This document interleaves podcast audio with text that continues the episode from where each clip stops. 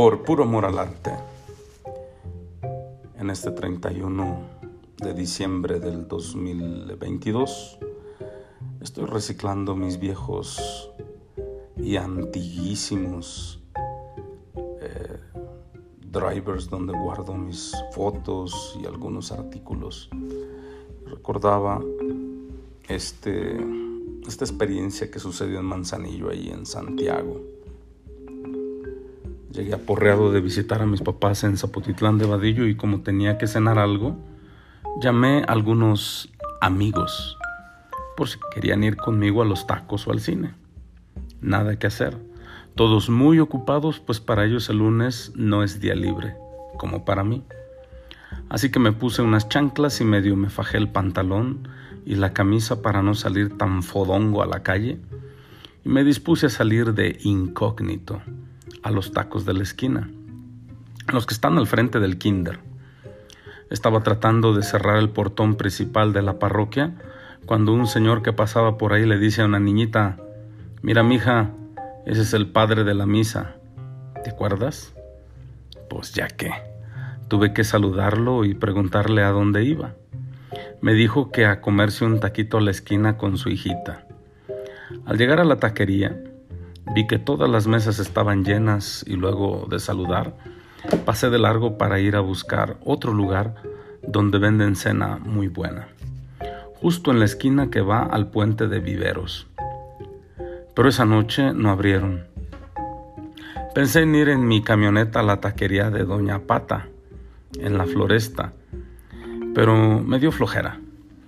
Y hasta allá, luego de manejar tanto ese día, así que me regresé con un agua de frutas. Para felicidad de mi estómago y susto de mi hígado diabético, una mesa se había desocupado, así que me apresuré a ganar la mesa antes que otro más hambreado que yo me la ganara. Cuando el taquero me vio venir, dejó su carrito y se me acercó, cuando todavía cruzaba la calle con un tapabocas y cuchillo en mano. Yo casi suelto mi vaso del agua del susto. Gracias a Dios que solo fue para hacer una cita y echarnos una platicadita y sacar algo que se le atoraba en el pecho. Yo creo que es el mandil lo que le tiene así apretado. Así que quedamos de vernos el día de la semana que él descansa. Acto seguido me preguntó qué clase de tacos quería y cuántos. Le dije que de cabeza, y él me dijo que tenía de cachete, labio y ojo, solo que era el ojo izquierdo. Yo le dije riendo que jamás comería ojo, y cuando menos el izquierdo porque siempre ve las cosas al revés, y no quiero que me pegue su miopía. La verdad, guácala, comer ojo, y mucho menos de vaca loca.